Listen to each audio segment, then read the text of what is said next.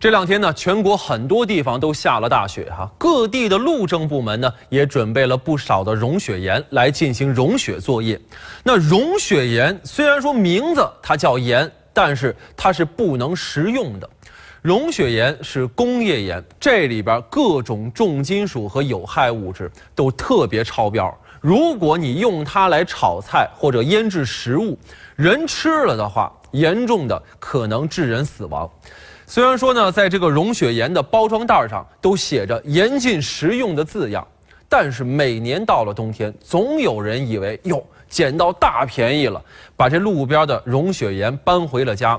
就在今年呢，这种事儿也没例外。前不久，江苏的路政部门在常熟一座大桥上预备了不少包的融雪盐，可是过了一几天之后，这么一清点，坏了，少了两包。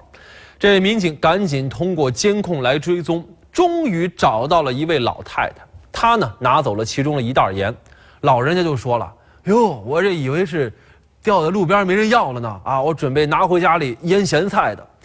还好家里人知道这盐是不能吃的，就把这盐给送回去了。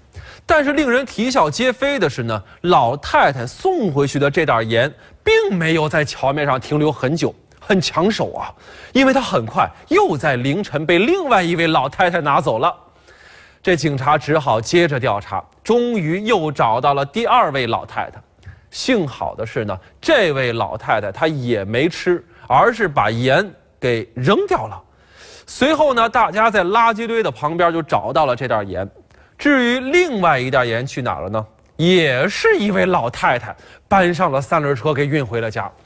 还好还好的是，民警找了他家的时候，这盐还没有动。这老太太平时跳跳广场舞多好啊，没事拉盐干嘛呢？啊，江苏常熟这边只丢了两包盐，而江苏南通路政部门碰到了情况就更加严重了。他们在道路和桥梁旁边堆放了一百多吨的融雪盐，结果这么一清点，足足少了八点五吨，而且。至今仍然下落不明，这路政部门紧急呼吁啊，希望搬盐的市民赶紧把盐还到路面上，这是对自己和家人的健康负责任。目前呢，当地警方也开始介入调查，我们也希望啊，能够早日的找回这些融雪盐。另外呢，虽然有很多人不会去拿这个融雪盐，但是很多人喜欢玩雪，尤其是孩子，那不仅会玩雪，而且还会吃雪。咱们小的时候都吃过，对吧？没钱买冰棍的时候，拿雪凑合凑合也可以。在这儿提醒各位啊，千万别吃雪，尤其是在道路旁边，因为谁也不知道的是这路上有没有撒上这融雪盐呢。